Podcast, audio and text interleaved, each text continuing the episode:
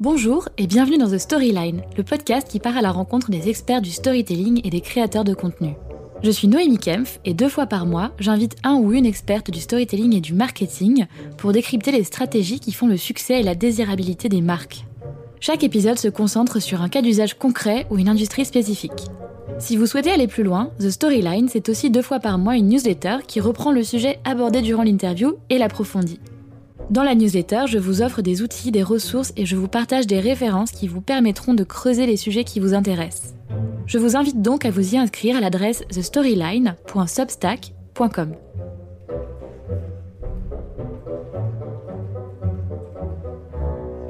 Aujourd'hui, je vous propose une incursion dans l'univers de la mode, et plus particulièrement celui de la mode responsable, avec Rodolphe Gardiès, Chief Marketing Officer de la marque de vêtements Asphalt. Asphalt s'est toujours démarqué par son ton impertinent, mais aussi par son approche engagée, chez Asphalt, on co-construit les vêtements avec les clients et on crée des fringues durables avant tout.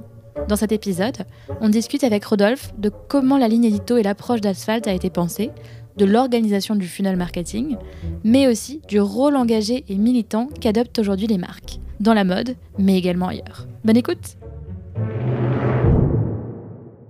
Salut Rodolphe Salut Noémie Bienvenue dans The Storyline Merci Merci d'avoir accepté mon invitation. Euh, bah pour commencer, est-ce que tu peux euh, nous parler un petit peu de toi et te présenter, nous raconter ton parcours et ce qui t'a amené chez Asphalt? Ouais. Bah moi, je m'appelle Rodolphe, j'ai 31 ans, j'habite à Bordeaux. Je vais essayer de faire court sur, sur le parcours, mais euh, grosso modo, après le bac, j'ai fait une prépa littéraire. j'ai raté sept fois Sciences Po. voilà. Bravo. Je sais pas pourquoi je voulais vraiment aller à Sciences Po, mais voilà. C'est de la belle résilience. Voilà. J'ai fini en école de commerce de seconde zone. Et voilà. Et en fait, à, ce moment-là, je, je m'ennuie un peu. Du coup, euh, avec un copain, on a créé un projet. En fait, on a essayé plusieurs itérations de ce même projet, mais on est arrivé euh, à un projet qui était un peu cool, qui s'appelait euh, Kung Fu Photo, euh, qui consistait à apprendre la photo aux gens avec un ton un peu enlevé, un peu décalé. Ouais. Le principe, c'était de bah, commencer à faire des articles intéressants à propos de la photo, de, de récupérer un peu de trafic, ensuite de récupérer les adresses email euh, des gens en leur demandant bon les gars on va faire une formation sur la photo, dites-nous ce que vous voulez qu'on fasse comme formation et nous on vous la fait. Hmm. Ensuite du coup on crée cette formation et on leur vendait un peu plus tard.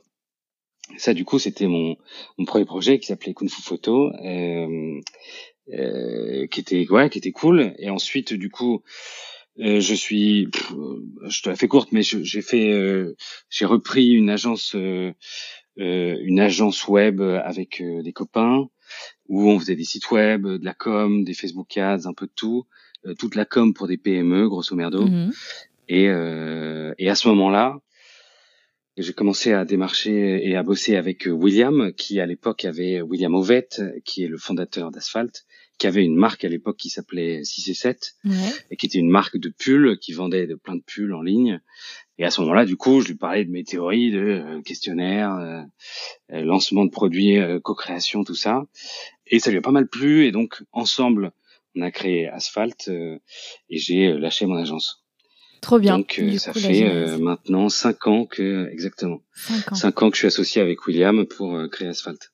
Ok, génial. Euh, sur une belle rencontre et un partage d'idées. Et Bon, on va y revenir sur euh, justement tous ces, tous ces aspects euh, qui, qui rendent Asphalt assez, assez unique et assez distinctif comme marque sur le paysage de, du retail et de la fringue. Mais comment est-ce que tu décrirais justement l'ADN de la marque en quelques mots? Ouais, alors Asphalt aujourd'hui, la, la mission d'Asphalt, c'est de donner à tous le pouvoir de mieux consommer. Mm. Ça, c'est vraiment notre euh, notre mission, euh, ce qu'on se répète à chaque fois qu'on essaie de prendre qu'on qu'on prend une décision. Et c'est euh, voilà, ce Sacré de programme. Et du coup, concrètement, comment Ouais, ouais, vous atteignez clair. cette mission? Euh, bah écoute, il y a, y a vraiment trois piliers pour euh, nous aider à atteindre cette mission. C'est euh, d'abord la co-création. Ouais. Euh, c'est du coup le fait de d'engager les gens euh, dans notre projet euh, systématiquement. Euh, ensuite, c'est euh, la précommande. Euh, c'est grâce à la précommande qu'on ne surproduit pas Mm. et qu'on ne crée que ce qui est absolument nécessaire. Et enfin, et le plus important, ce sur quoi la, la, la marque a commencé, c'est faire enfin des fringues sans obsolescence programmée, des fringues qui durent, euh, des, des, produits de bonne qualité. Ouais. Donc euh, ça, c'est vraiment l'essence d'Asphalt. C'est on cherche à donner à tout le monde le pouvoir de mieux consommer en leur demandant ce qu'ils veulent, en leur proposant un système de consommation qui change de ce qu'ils connaissent, qui est plus slow et plus respectueux de l'environnement. Et enfin, en faisant des produits de super qualité, euh, avec des sourcings euh, de matières super bons, des tests de toutes les matières qu'on fait, euh, un impact sur sur euh, l'environnement de chaque vêtement qui est mesuré et réduit au maximum. Mhm. Euh, voilà, je pense que ça décrit bien ce qu'on fait. Trop bien, bah, c'est très séduisant. J'ai un petit traumatisme euh, par rapport à, à une fringue justement qui n'était pas très durable. Et je me souviens que quand j'étais ado au lycée, ça m'est arrivé un jour de me pencher et que franchement, c'est pas une blague, que mon jean craque et s'ouvre vraiment en deux. Franchement, c'était tellement la honte. Et du coup, je me suis dit, plus jamais Ouais. des jeans chez H&M, plus jamais. Bah, tout le monde a des, des histoires comme ça, et, et si tout le monde a des histoires comme ça, c'est que il y a un problème depuis des années.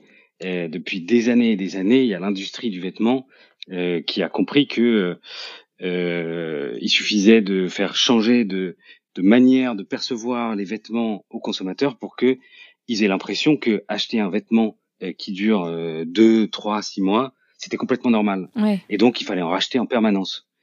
Et ça, c'est ce qu'on appelle euh, communément la fast fashion, qui a réussi à faire comprendre que, eh ben, c'est pas grave d'acheter un t-shirt et de le porter qu'une fois. De toute façon, il sera euh, soit hors d'usage, soit plus à la mode euh, dans quelques mois. Donc, il va falloir revenir à en racheter en permanence. Le principe d'asphalte, le principe fondateur, c'est on n'a pas besoin de ça. On n'a pas besoin de cinq pulls moyens. On a besoin de un bon pull qui va nous faire cet hiver et l'hiver prochain. Et du coup, c'est sur euh, vraiment cette euh, Ligne. euh, Ouais. cette clé de voûte que s'est bâtie un petit peu la la, euh, la vision qu'on a d'essayer de, de transformer l'industrie de la mode et le rapport que les gens entretiennent avec leurs vêtements. Ok. En fait, il y a un truc très pernicieux que que que, que bah, qui, est, qui est maintenant bien intégré dans la société, qui est que il faut consommer. Enfin, c'est la consommation de masse, quoi. Il faut consommer énormément et euh, si t'as pas le dernier truc à la mode, euh, t'es nul. Hmm. Et ça, justement, c'est un rapport que les gens entretiennent avec leurs vêtements et euh, qu'on essaie de faire changer justement en, en parlant beaucoup plus de qualité et de durabilité euh, que ce qui se faisait jusqu'à là. Ouais, complètement d'accord avec toi et heureusement qu'il y a cette euh, mouvance euh, quand même de, de la durabilité et de la, de la mode éthique parce que je trouve qu'il y a un truc qui est, tu parlais de, de choses pernicieuses, euh, qui est qu'on a aussi vachement associé l'acte d'achat à une espèce de microthérapie et à un espèce de shoot de, de satisfaction. voire de bonheur, ce qui est un peu Ouais. triste au final, mais, mais qui est la réalité. Et quand tu te sens pas bien, tu peux aller t'acheter une fringue, ça fait plaisir, t'es contente, t'as un nouveau truc à te mettre sur, sur le dos. Ouais, tout à fait. Et c'est c'est hyper euh, enfin vicieux parce que évidemment c'est un c'est un plaisir qui est au-delà d'éphémère, qui est euh, euh, qui est coupable euh, puisque euh, l'impact de chaque on se rend compte progressivement l'impact de chaque vêtement à produire sur l'environnement il est énorme Euh, et donc nous notre vision c'est d'essayer de rendre les gens propriétaires de beaux vêtements qui se patinent avec le temps plutôt consommateurs de fringues jetables qu'il faut racheter en permanence Mm. Et ça, ce shift, euh, du coup, de, dans, dans la mentalité et dans l'acte euh, euh, d'achat et de consommation, j'ai l'impression de ce que tu disais que ça se traduit vachement par cette optique de co-création. Tu disais qu'on demande, on demande aux gens ce qu'ils veulent porter, comment ils veulent que, que la fringue soit créée, à quoi elle doit ressembler. Est-ce que tu peux nous parler un petit peu de ce levier-là, qui pour moi est un levier marketing vraiment intéressant? C'est marrant parce que effectivement, on peut le considérer comme un levier marketing et en soi, ça l'est de facto, Mm. mais à la base, c'est juste un euh, du bon sens. C'est-à-dire que plutôt que euh, de créer un truc et puis ensuite d'aller essayer de le vendre à toutes les portes de ta rue, euh, et ben tu vas plutôt toquer à une porte et lui dire excuse-moi, t'as besoin de quoi? Qu'est-ce que euh, qu'est-ce que je peux faire pour toi? Et du coup lui faire ce qu'il veut et puis ensuite c'est beaucoup plus simple à, à vendre. Donc c'est vraiment ça le le principe de la co-création, Mhm. c'est vraiment partir du bon sens plutôt que d'avoir un designer qui est dans sa tour d'ivoire et qui euh, crée un truc et qui se dit voilà les gens dans quelques années ils voudront porter ça. Ben, en fait c'est simplement de d'avoir euh, l'humilité euh, ou euh, l'intérêt pour les euh, pour les, les, les consommateurs. et de leur dire en fait vous qu'est-ce que vous voulez? Mm. et puis ensuite, simplement d'essayer de respecter ce qu'ils veulent au plus près possible. Évidemment, il y a une marge d'interprétation. Quand les, les, clients disent bah je veux un pull col rond euh, euh, qui bouloche pas et qui gratte pas, bon bah euh, là on n'a pas un pull, on a une idée d'un pull et nous notre travail c'est c'est de réaliser cette idée, ce concept, de le transformer en produit physique. Trop bien. Et ça, comment ça, comment ça marche? Comment vous vous organisez ces co-créations? Alors, je, je, le sais déjà, hein, je te pose la question pour euh, les, euh, les auditeurs qui connaissent pas forcément euh, le mode de fonctionnement d'Asphalt. Mais du coup, vous vous concentrez sur un vêtement et vous organisez une espèce de campagne autour de, de la co-création de ce vêtement? Au début, on a commencé par faire ça, ouais. Euh, il se trouve que avec la collection qui grandissait, on pouvait plus faire euh, un questionnaire par euh, vêtement puisque on s'est mieux organisé. Mais oui, en fait, le plus important pour nous, euh, c'est de comprendre les problèmes que les gens ont avec leurs vêtements. Les mhm. gens sont s'habillent au quotidien, ils, ils ont l'habitude de d'utiliser notre notre typologie de produits, donc ils ont euh, ce qu'il faut que nous on apprenne, c'est comment est-ce qu'on peut faire mieux que ce qu'ils ont actuellement. Donc le plus important, la question la plus importante dans ces questionnaires, c'est c'est quoi les problèmes que vous avez avec vos produits et que vous voulez qu'on résolve? Hmm. Et s'il y a un produit sur lequel nos clients nous disent, enfin qu'on propose un questionnaire sur un produit où les gens nous disent non non j'ai pas de problème tout va bien, en fait nous on n'a pas d'intérêt à aller euh, s'attaquer à ce produit-là. Ouais. Parce que si les clients ont déjà euh, euh eh ben, trouvé la réponse à leurs problèmes, on n'a rien à faire sur ce marché-là. Complètement. C'est vrai que c'était du bon sens. ouais. Comment est-ce que nous, on, s'organise pour ces questionnaires? Eh bien simplement, quand on, on, réfléchit à une, une collection, déjà, on, on, essaie de bien comprendre ce que veulent nos clients. Comment est-ce qu'ils s'habillent? Qu'est-ce qu'ils veulent porter?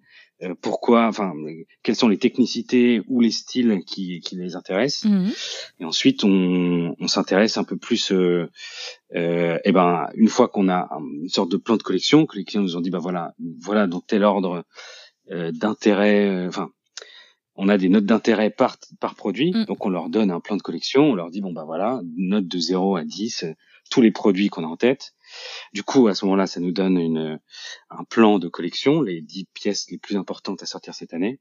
Et à partir de là, on envoie un autre questionnaire qui leur dit OK, donc sur ces 10 pièces, c'est quoi les trucs que vous vouliez qu'on résolve?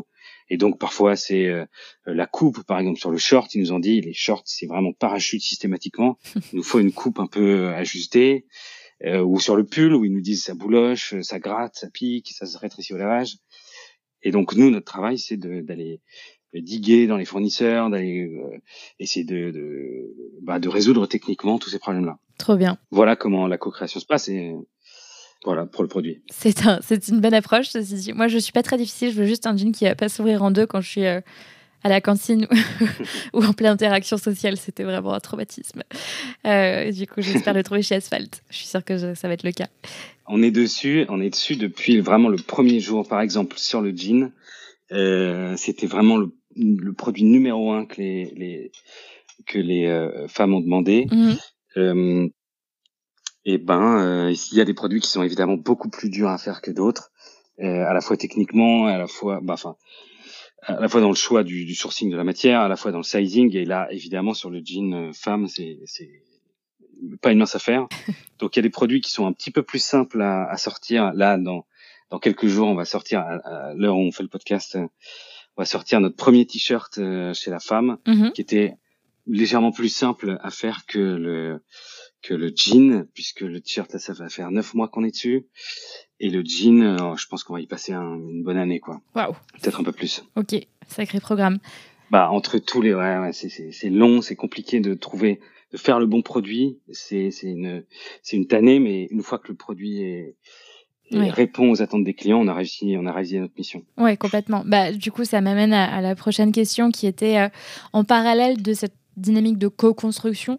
Il y a quand même d'autres choses que vous faites particulièrement bien, et notamment, euh, notamment bah, la tonalité éditoriale et l'univers de marque, mais aussi en réalité le marketing et la communication autour des produits. Euh, une fois qu'un produit a été co-créé, comment vous organisez le lancement et la com sur les campagnes autour de, chaque, de chacun Et comment plus globalement vous organisez la, campagne, euh, la communication d'Asphalt Waouh Désolée, moi j'aime bien, faire des questions à tiroir. Et du coup, l'invité a complètement oublié le début de la question quand j'ai terminé.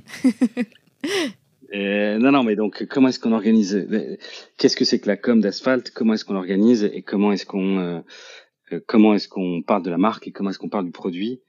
Euh, déjà, on, initialement, la, la, la com d'asphalte, c'est, on voulait initialement faire un truc qui nous ressemble vachement, donc mmh. un truc qui soit sincère, un truc qui soit incarné. Euh, une marque euh, avec qui tu as l'impression d'avoir un rapport. En fait, euh, le, le la, la, démarche de co-création d'asphalte, elle est éminemment euh, sociale et interactive. Et ça, c'est quelque chose qui, sur le marché de la mode, était au moment où on a lancé Asphalt inexistant. C'est-à-dire qu'une marque qui parle avec ses clients, qui échange, qui se remet en question, qui se dit ah ok d'accord, mm. euh, peut-être qu'on s'est planté, peut-être qu'on n'a pas fait les bons choix, et qui euh, qui admet ses erreurs en, public et tout. Ça c'est un truc qui existait euh, euh pas trop, et donc euh, enfin dans dans dans le, marché de la fashion française. Mm. Euh, et donc, bah, c'est ce qu'on a essayé de faire, c'est essayer de créer une marque incarnée avec une tonalité de, de, de voix qui nous, qui nous ressemble, qui nous parle, pour créer de la proximité avec euh, bah, les clients qu'on cherchait, c'est-à-dire au début les gens qui un peu comme nous, euh, et puis ensuite euh, on s'est rendu compte que ça, ça, ça, parlait à beaucoup de gens, le fait que simplement soit une marque humaine et incarnée qui euh, avec un ton impertinent, qui s'amuse d'elle-même, qui en fait pas des, des, des, des caisses.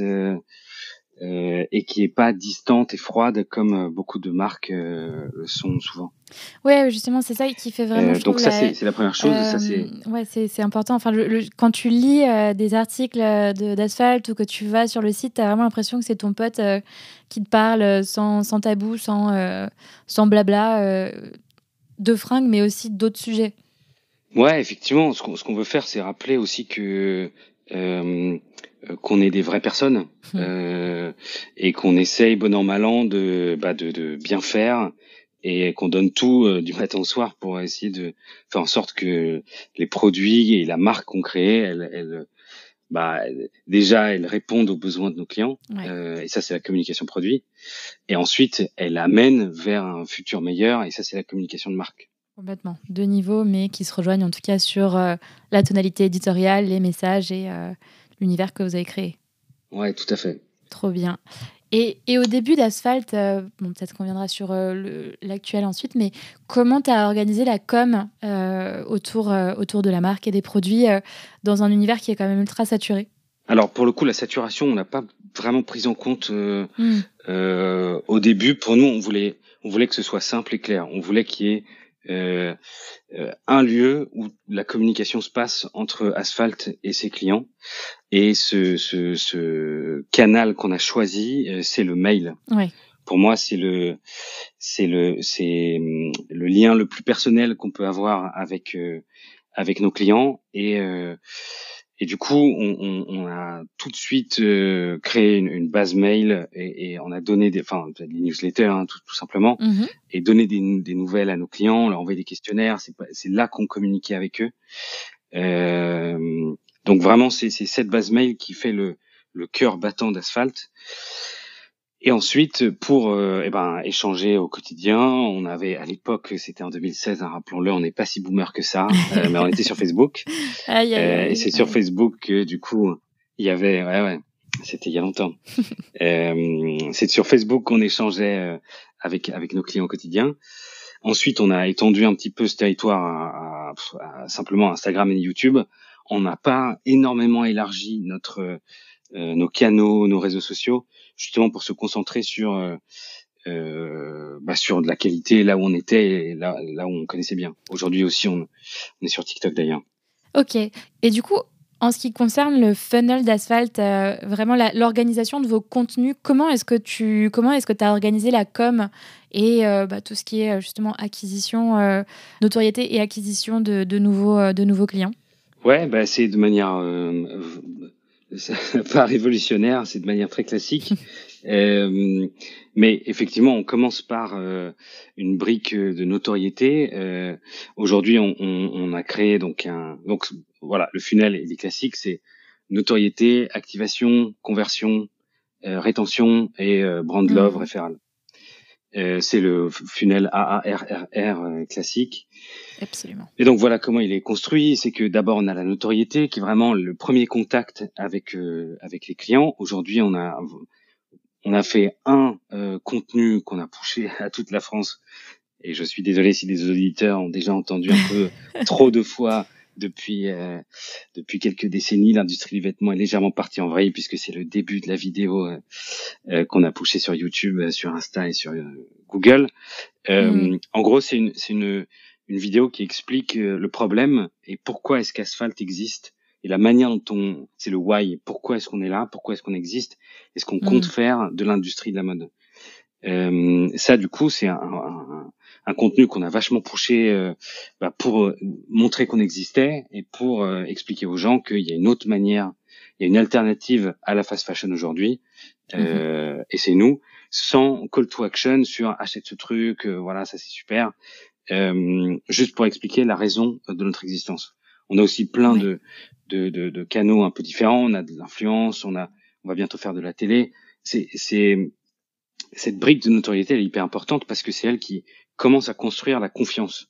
Le fait mhm. d'avoir une répétition euh, de la part d'une marque euh, sur un message qui est fort, qui est engageant, où tu, sur lequel tu es d'accord, euh, euh, et ben ça permet déjà de construire euh, une image de marque qui est cohérente et, et concrète et différenciante mhm. du marché idéalement. Euh, ça, donc, c'est la notoriété. Ensuite, on a euh, l'activation. Là, du coup, chez nous, et c'est là où le questionnaire est un super outil marketing, c'est que l'activation, pour nous, ça veut dire euh, faire en sorte que le euh, l'internaute s'engage avec euh, Asphalt, commence à réaliser une action euh, pour une interaction avec la marque.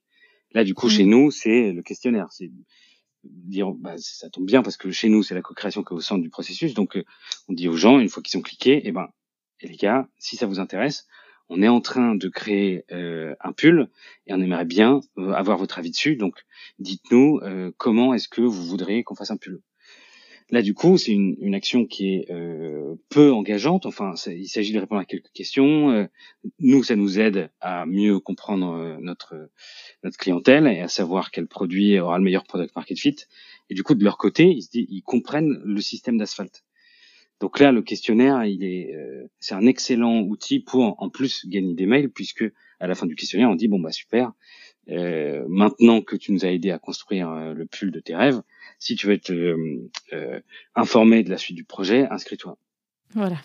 Et c'est là où du coup, euh, il rentre dans notre euh, dans notre base mail. Et là, on a un funnel de, de plusieurs mails qui expliquent ben, pourquoi est-ce qu'on fait les choses. Plutôt que là encore, une, une encore une fois, on n'est pas là pour faire en sorte que les gens achètent le plus vite possible et, se rendent compte que, enfin, comme font des marques qui vendraient un produit pas terrible, ce serait mmh. t'achètes le plus vite possible et ensuite on s'en fout on remplit un panier percé. Nous, on sait qu'un client qui achète une fois chez nous, c'est quelqu'un qui est convaincu, puisque comme notre produit il est de qualité, on le sait, euh, on a le temps pour le convertir et on prend notre temps. Hmm. Notre objectif, c'est pas de prendre sa carte bleue immédiatement du tout, c'est de le convaincre qu'il y a une autre manière de consommer qui est possible et euh, de le convaincre sur d'abord le pourquoi est-ce qu'il est là et pourquoi est-ce qu'on est là et pourquoi ensemble on peut faire de grandes choses. Et donc, euh, c'est, il a, il suit euh, un funnel de, de, quelques emails où du coup on a euh, on explique pourquoi on est là, puis on explique la précommande, la co-création, la durabilité des vêtements, notre impact environnemental, comment est-ce qu'on essaie de le maîtriser. Et ensuite, une fois qu'il a toutes ces informations-là, euh, il rentre dans, euh, eh ben, dans la, dans la, dans le, la, la base mail euh, classique, ouais. la newsletter, où du coup, on explique effectivement euh, quel produit on sort, qu'est-ce qu'on a fait dessus, euh, et voilà les actualités commerciales. Ouais. Et évidemment, tous les messages de marque euh, euh, progressifs qui, qui s'en suivent. Enfin, que, toutes les campagnes de marque ont fait. Et donc ça, c'est la euh, conversion. Euh, une fois qu'ils rentrent dans notre base de, de mail, là, du coup, notre stratégie de communication, c'est d'expliquer aux gens chaque étape de création du produit. Expliquer, mmh. donc, vous nous avez demandé ça. Voilà comment est-ce qu'on a essayé de résoudre chacun des problèmes. Euh, il bouloche pas parce que euh, on a fait, on a pris un point de tricot très spécifique. il gratte pas parce que la laine qu'on a choisie justement c'est une laine mérinos hyper douce. Bref, on essaie d'expliquer tout ça avec un ton qui fait que c'est pas chiant à lire ou à, à visionner et mhm. avec un et avec des images qui sont belles, qui donnent envie de, de, de se projeter. Euh, là, c'est ça le la difficulté quand tu es une marque de vêtements en ligne, c'est que le vêtement c'est c'est quelque chose, c'est pas une poêle quoi, c'est quelque chose qui est euh, euh, qui qu'il faut généralement ressentir, toucher, porter, se, se projeter. Donc nous, notre objectif euh, euh, de ne faire une marque que en ligne, c'est aussi de rendre l'expérience digitale encore meilleure que l'expérience en magasin. Hmm. Donc, à travers énormément de photos, à travers des vidéos, on voit le produit, à travers euh, des shoots sur euh, différentes morphologies où du coup on explique machin, il porte du L, voilà comment est-ce que ça lui va. Euh, donc, on a des fiches produits extrêmement longues pour bah, donner toutes les informations que n'importe qui aurait besoin sur un vêtement et en fait qui pourrait même pas trouver en magasin. Parce qu'en fait le vendeur généralement il sait même pas il est pas au courant toutes les infos. Donc sur la fiche produit tu as un kilomètre d'explication. Et c'est beaucoup ça nous coûte cher à produire. euh, mais c'est hyper important pour assurer un taux de conversion qui est euh, assez extraordinaire puisqu'on a un taux de conversion qui est euh, entre ça dépend des jours entre 5 et 10% sur les fiches produits ah ouais c'est incroyable ouais Ouais, bah du coup, une fois que tu es sur une fiche produit, normalement, tu sais qui est Asphalt et ce qu'on fait. Euh, tu sais que euh, le, chaque produit a été co-créé et là, du coup, mm. il te reste plus qu'à eh ben, à, à, à, te poser la question est-ce que oui, ça m'intéresse ou non, ça m'intéresse pas. Parce qu'il y a tout ce travail de, ouais, de, de, communication euh, exhaustive sur euh, la valeur, les piliers, etc. en amont et tu amènes les gens sur cette fiche, mais quand ils sont arrivés sur la fiche, ils sont déjà convaincus. Ouais, ça c'est l'objectif. C'est que avant d'arriver sur la fiche produit, ils soient convaincus par les valeurs, convaincus par la durabilité, convaincus par le fait que c'est de la co-création, que c'est de la qualité. Et du coup, s'ils ont cliqué, c'est qu'ils sont intéressés. Et cette dernière étape sur la fiche produit, elle est euh, hyper importante puisque c'est celle-là où c'est là où on, on, on, doit construire toute, la, enfin, finaliser la construction de la valeur du produit.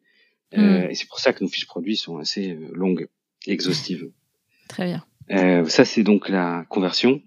Et ensuite, à la rétention, euh, où aujourd'hui, euh, eh ben, c'est le funnel de, enfin, c'est les, les mails qu'on envoie, c'est les produits qu'on qu'on sort, c'est la compréhension de notre base client, de savoir qu'est-ce que vous voulez qu'on ressorte, qu'est-ce que vous avez aimé l'année dernière, qu'est-ce quelle nouveauté vous voulez.